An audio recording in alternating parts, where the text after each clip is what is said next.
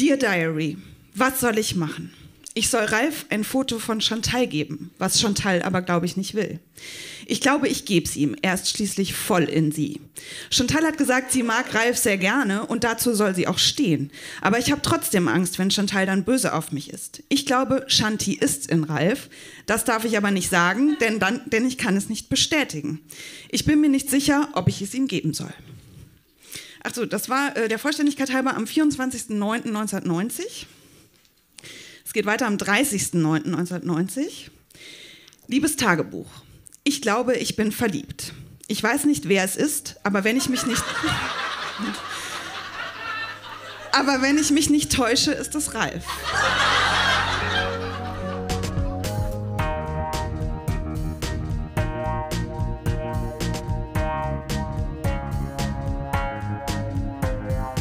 Texte von gestern. Erwachsene lesen Dinge, die sie als Kinder geschrieben haben.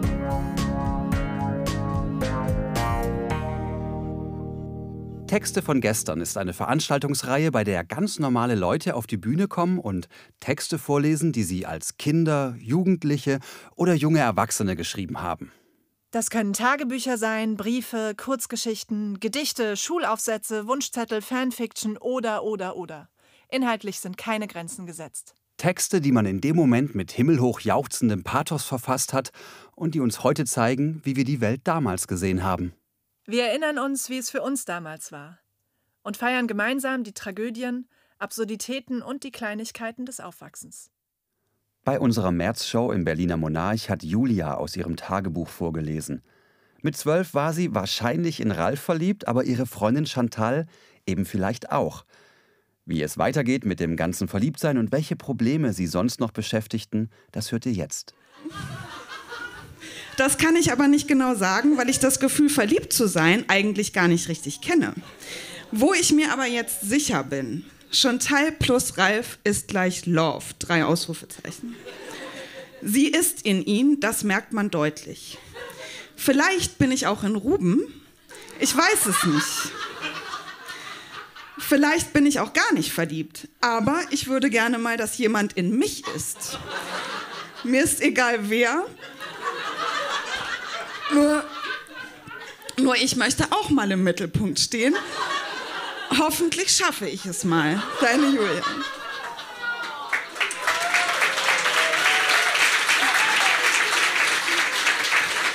Falls ihr euch noch fragt, warum ich hier oben bin. Hi, ohne Datum. Im Moment bin ich total happy. Ich sitze hier in meinem umgeräumten Zimmer an meinem Schreibtisch, höre Musik und schreibe Tagebuch. Mein Zimmer sieht jetzt total super aus und ich bin wieder mit allen gut Freund. Wenn es mir Mami erlaubt, darf ich am Mittwoch nach Offental. Dann können Simone und Chantal nichts Geheimes ohne mich machen. Vielleicht kommt Ralf da auch. Außer, dass ich mir meinen Finger verstaucht habe, bin ich gut drauf. Bei Julia. PS, ich glaube, ich bin gar nicht verliebt. Ich mag die Jungs nur sehr gerne. 23.10.1990, dazu habe ich ein Wechselstimmungsbild gemalt.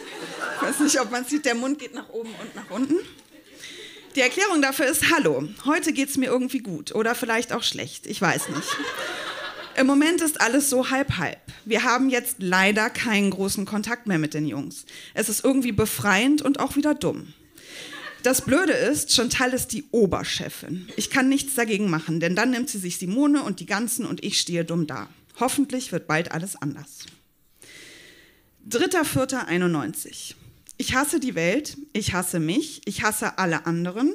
Wenn alle so wüssten, wie ich leide, nicht nur gesundheitlich, ich bin seelisch kaputt.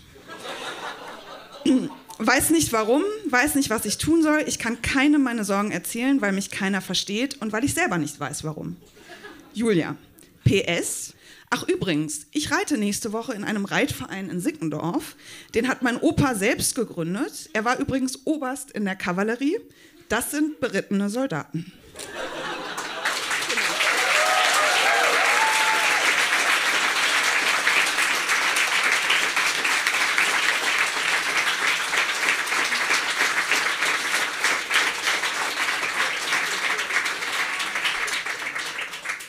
Du hast ja. vorhin so zwischen rein moderiert, jetzt wisst ihr auch, warum ich hier oben stehe. Müssen wir, sollen wir müssen noch irgendeine Ansage machen? Nein, alles, alles, alles okay? Gut, ja. Dann war das Julia für euch. Schön, dass du da warst. Vielen Dank.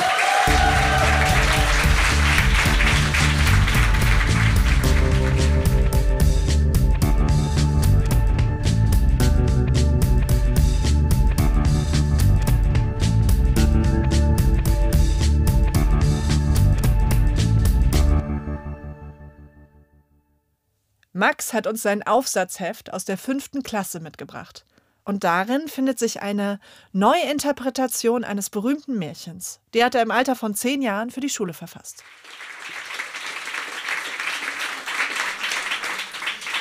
Das ist jetzt meine liebste Geschichte, die mir auch noch irgendwie 25 Jahre später noch regelmäßig im Kopf umgeistert. Von der lieben Hexe und den bösen Kindern. Es war einmal eine Hexe, die wollte den Kindern eine Freude machen. Sie überlegte sich schon, ob sie ein Museum aus Lebkuchen oder doch nur ein Haus aus Lebkuchen bauen sollte. Schließlich entschied sie sich für das Haus. Nun musste sie sich überlegen, ob es ein Wolkenkratzer oder nur ein normales Haus werden sollte. Nach langem Überlegen entschied sie sich für das Haus. Die Hexe verzierte ihr Lebkuchenhaus mit riesigen Gummibärchen und anderen Süßigkeiten. Es dauerte sehr lang, bis sie fertig war und sie war sehr stolz. Sie schickte einen wunderschönen Vogel aus, der die Kinder zu ihr bringen sollte. Er landete auf dem Dach des Hauses, in dem Hänsel und Gretel wohnten. Die Kinder sahen den Vogel und wollten ihn sofort fangen, aber schon flog er weg. Hänsel und Gretel rannten hinterher, bis sie zum Lebkuchenhaus der Hexe kamen. Sie bewunderten es, und schon saß Hänsel auf dem Dach und fraß ein Riesenloch hinein. Gretel stürzte sich auf die Rückwand des Hauses und schon war nur noch die Hälfte der Rückwand da. Die Hexe kam heraus und wusste nicht, was sie machen sollte. Doch da fiel ihr etwas ein und sie sagte, Kinder, kommt herein, hier gibt es etwas noch Besseres. Und sie tischte ihnen jede Menge süße Sachen auf, bis die Kinder nicht mehr konnten. Hänsel ließ einen großen Rülpser und sagte, wir sind müde, wir möchten schlafen. Die Hexe war überglücklich und brachte sie ins Bett. Am nächsten Morgen, als die Hexe die Kinder wecken wollte, erwischte sie Hänsel dabei, wie er gerade ein Loch in die Wand essen wollte. Daraufhin steckte sie Hänsel in den Schweinestall, damit er nicht noch mehr aß. Gretel musste ihr dabei helfen, neue Lebkuchen zu backen, um das Haus zu reparieren. Bald wurde es ihr langweilig und sie schubste die liebe gute alte Hexe in den Ofen. Sie befreite Hänsel und sie suchten im Haus nach etwas Wertvollem.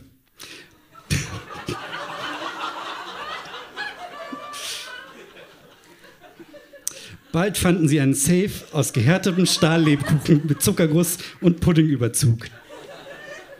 Nach langem Werkeln ging er auf und sie fanden die ganzen Ersparnisse der Hexe in Schokoriegeln.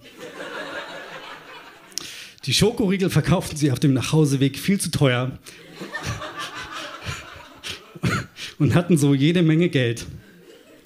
Als sie wieder zu Hause waren, erzählten sie ihren Eltern eine ganz andere Geschichte.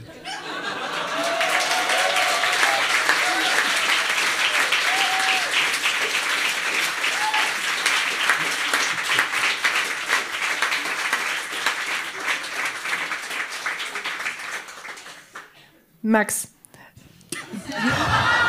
ich habe Fragen. War es nicht vielleicht ein bisschen kurzsichtig von der Hexe, ein Haus aus Lebkuchen zu bauen und zu glauben, dass niemand es ist? Ja, Hexen. Das war ja gut gemeint. Wir hatten auf jeden Fall alle ganz große Freude mit Max.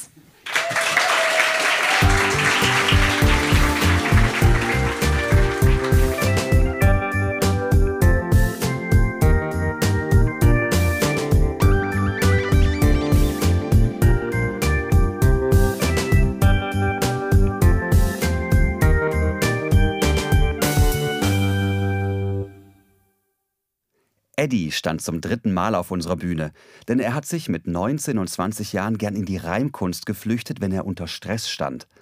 Daraus ist ein mehrteiliger Gedichtzyklus entstanden um eine Königin namens Schneeflöckchen. Von dem Zyklus kennen wir bereits den zweiten und den dritten Teil. Ob wir nun Teil 4 hören, obwohl Schneeflöckchen doch gerade am Ende von Teil 3 verstorben ist, hört selbst.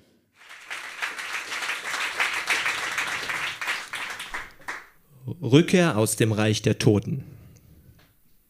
Im kleinen Orte Buchenholz sieht man vier Freunde zechen und hin und wieder ab und an ganz fürchterlich erbrechen. Studenten sind's, die da so feiern, denn eine Prüfung ist geschafft. Zwar ist schon jetzt das Sprechen schwierig, allein zum Trinken reicht die Kraft.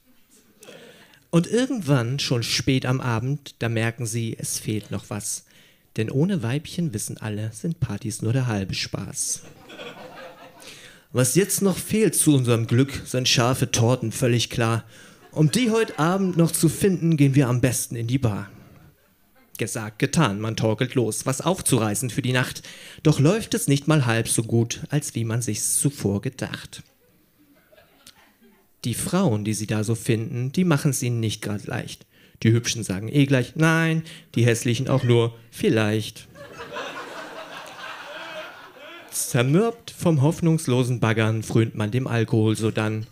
Das ringsherum verschwimmt so langsam, da spricht die Vier ein Fremder an. Hey Freunde, sagt mal, wollt ihr wissen, wie eure Chancen besser wären? Dann lasst ein Scheinchen rüberwandern, denn gegen Geld helfe ich euch gern. Schon schwer benommen von den Schnäpsen und tief betrübt in ihrer Not, da sehen die vier als letzten Ausweg des fremden Mannes Angebot. 20 Mark kratzt man zusammen und bietet sie dem Fremden an. Der lächelt zwar, doch das nicht freundlich. Mal sehen, was ich tun kann.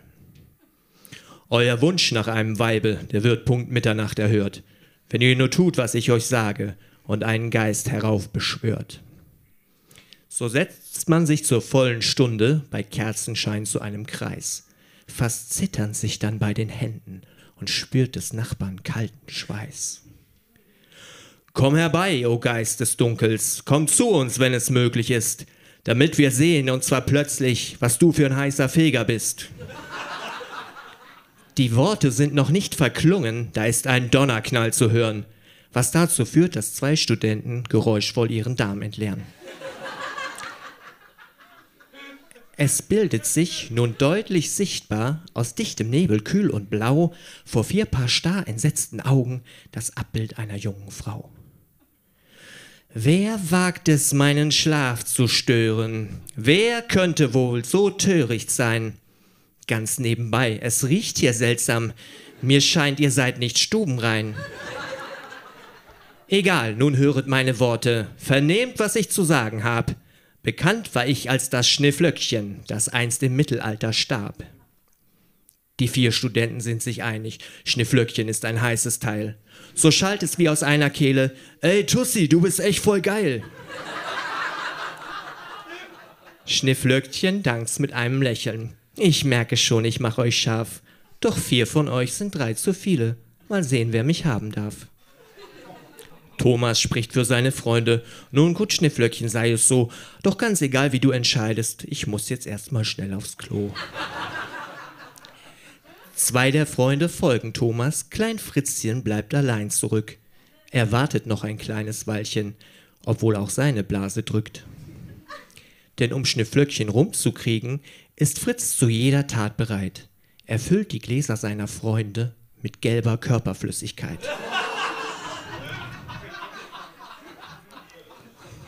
Die drei anderen kommen wieder, fast schon tun sie Fritzchen leid. Denn ein Schluck nur aus dem Glase und prompt befällt sie Übelkeit. Damit sind sie aus dem Rennen. Fritzchen freut sich schon ganz doll, denkt an all die schönen Sachen und sabbert seine Hose voll. Fritzchen, Fritzchen, du Schlawiner, lacht Schnifflöckchen laut und schrill. Da ist noch eine kleine Sache, an die ich dich erinnern will. Denk mal nach, du kleiner Schussel, ich glaube schon, dass du es weißt. Was will ein kleiner Menschenjunge denn eigentlich von einem Geist? Damit's was wird mit uns zwei beiden, da geh doch bitte erstmal hops. Ich kenne da jemand, der ist fähig und Spezialist für solche Jobs. Kaum sagt sie das, erscheint der Fremde, der zur Beschwörung ihnen riet.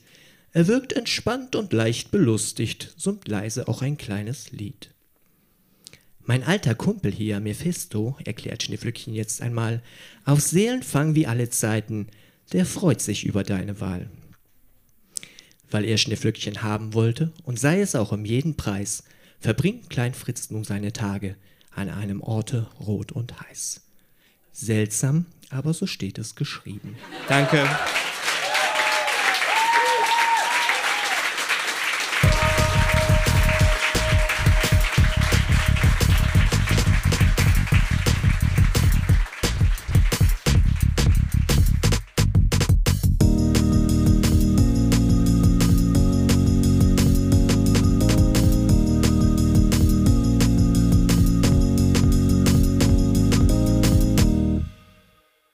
Wir bleiben im Bereich der Lyrik, aber wir wechseln die Seiten. Michael hat uns eine Gedichtinterpretation mitgebracht, die er mit 15 in der Deutsch-Abschlussprüfung der 10. Klasse schreiben musste. Ich hatte zu der Zeit keine Bücher gelesen, jeweils nicht, die ich lesen sollte, und musste also dieses komische Gedicht nehmen. Ich will euch das mal kurz vortragen. Das ist von Werner Bräuning, Du unsere Zeit. Sicher blühten die Blumen auch vor tausend Jahren schön, und manchmal klang sicher ein Liebeslied in einem Herbstwind wehen, und sicher steigen die Schwalben auch im nächsten Jahrtausend zum Licht, und die Erde wird sicher viel freundlicher sein und schöner das Menschengesicht. Aber ganz sicher waren die Sterne der Erde noch nie so nah, und der Himmel sah sicher noch nie eine Zeit, da solch ein Beginnen geschah. Noch nie. Und die Liebe war nie so bedroht und doch nie größer als heut. Du unserer Jahrhundert, es beginnt erst der Mensch in dieser unserer Zeit. Die Liebenden werden sich abends am Fluss auch in tausend Jahren noch küssen, doch nie wieder wird sein, schon lieben zu dürfen und doch noch hassen zu müssen. Das ist das Originalgedicht. Ja. Musste das noch irgendjemand von euch irgendwann mal interpretieren? Hat noch jemand irgendwann gerade gedacht, so, oh Gott, wenn ich da was drüber schreiben müsste? Du hast also deine, deine schriftliche Abschlussprüfung in Deutsch gemacht. Willst du uns vorher schon verraten, welche Note du dafür bekommen hast? Eine Eins. Wirklich? Ja, echt. Okay, alles klar. Die Schule war ist zehn Minuten von hier entfernt zu Fuß und trotzdem in einer ganz anderen Welt als hier, der Monarch und der Cotti. Äh, Das Thema war, wie verstehen Sie den Dichter und was gefällt Ihnen an diesem Gedicht? Ich habe ihn nicht verstanden und es hat mir nicht gefallen, jeweils damals nicht. Und ich habe nur geahnt oder gehofft, dass der Lehrer das, was ich mir jetzt ausdenke, auch gut findet. Also ich versuch's mal. Ein Vertreter des sozialistischen Realismus ist Werner Bräunig. Er stellt seine Werke wahrheitsgetreu und unverschleiert dar. Er schreibt in einer Zeit, in der der Sozialismus eine bedeutende Stellung eingenommen hat. Die entwickelte sozialistische Gesellschaft wird durch eine hohe geistige Kultur gekennzeichnet. Das persönliche Bedürfnis nach künstlerischem und ästhetischem Genuss verbindet sich immer mehr mit der schöpferischen Entfaltung der eigenen künstlerischen Fähigkeiten. Die sozialistische Kultur beruht auf tiefer innerer Verbundenheit mit der Wirklichkeit des Sozialismus und dem Leben des Volkes, auf konsequenter Parteinahme für Frieden, Demokratie und Sozialismus, gegen Imperialismus, Aggression und Reaktion. Das sozialistisch-realistische Kunstschaffen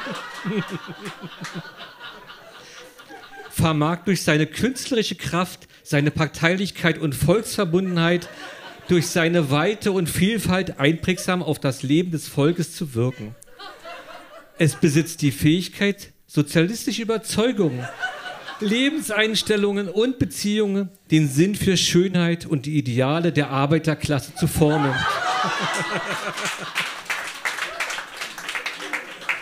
Die SED unterstützt alle Bemühungen, um die sozialistisch-realistische Kunst weiter aufblühen zu lassen. Sie setzt sich für eine Vertiefung des sozialistischen Ideengehaltes in den Künsten ein. Ein besonderer Verdienst der SED ist es, dass sie sich verstärkt für die Verwurzelung des sozialistischen, der sozialistischen Kultur im internationalen Erbe einsetzt. Die in der DDR gepflegten reichen Schätze der Nationalkultur sind ein großes Potenzial, um Reichtum und innere Vielfalt des sozialistischen Kult der sozialistischen Kultur zu erhöhen. Jetzt komme ich zum Thema.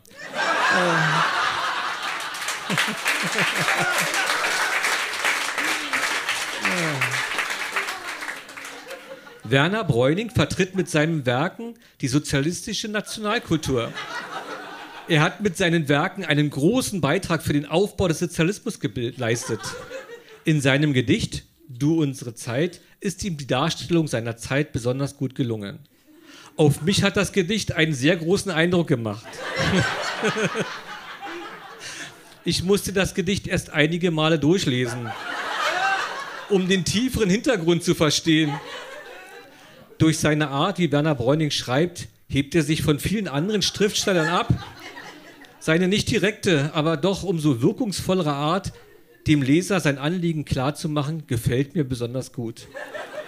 Ich habe schon viele Gedichte gelesen, die den gleichen Grundgedanken haben, aber keins hat mich so sehr beeindruckt wie dieses Gedicht. Doch jeder sieht etwas anderes, für ihn Bedeutsames in diesem Gedicht. Jeder gibt eine andere Wertung ab. Wer aber die Richtigkeit der Worte erkennt, wird eine parteiliche Haltung einnehmen.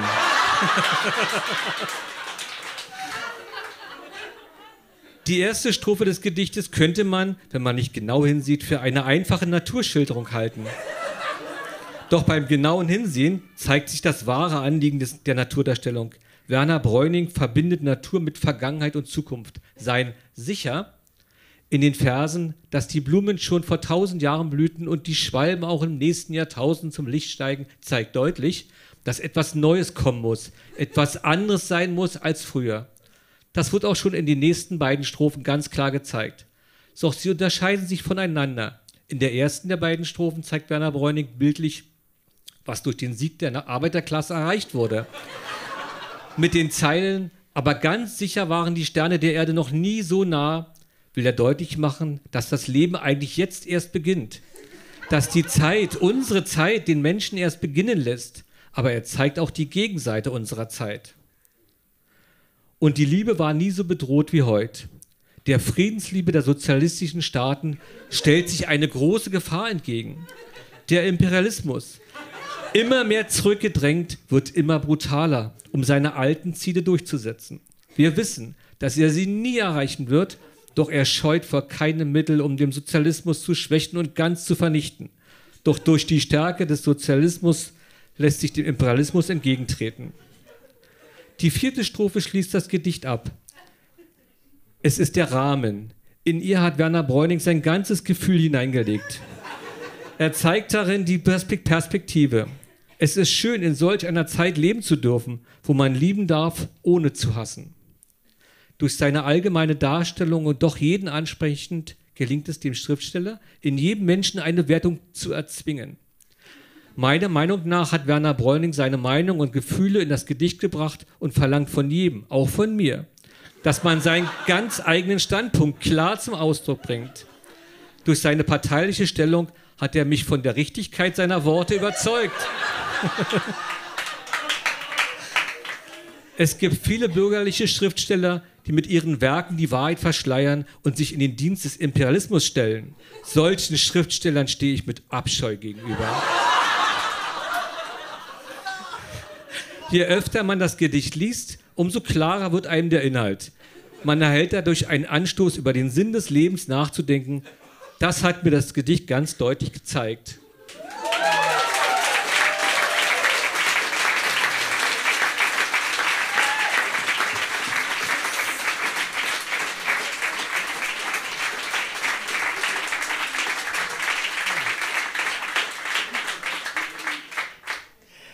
Als du es zuerst vorgelesen hast, kam mir das Gedicht gar nicht so sozialistisch vor. Ja.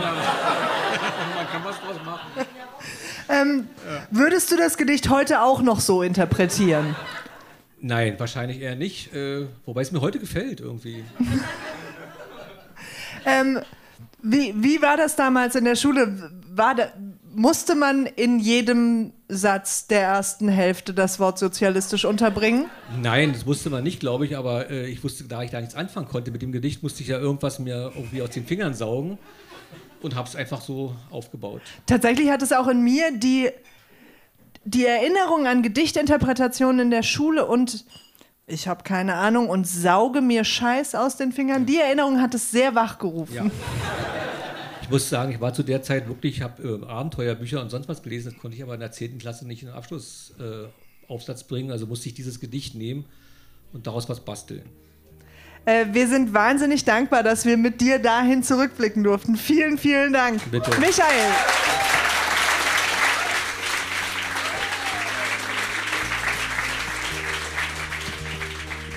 Das war die 30. Episode von Texte von gestern.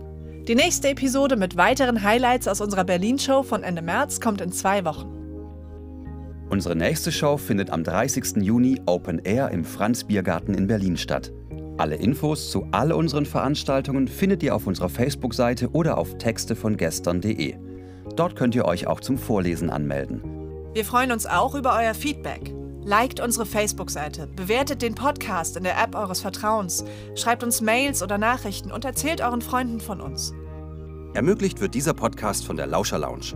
Die Lauscher Lounge ist ein Hörspielverlag, ein Veranstalter von Live-Hörspielen und Lesungen und ein Podcast-Label. Auf lauscherlounge.de findet ihr alle Infos zu den anderen Veranstaltungsformaten und Podcast-Kanälen.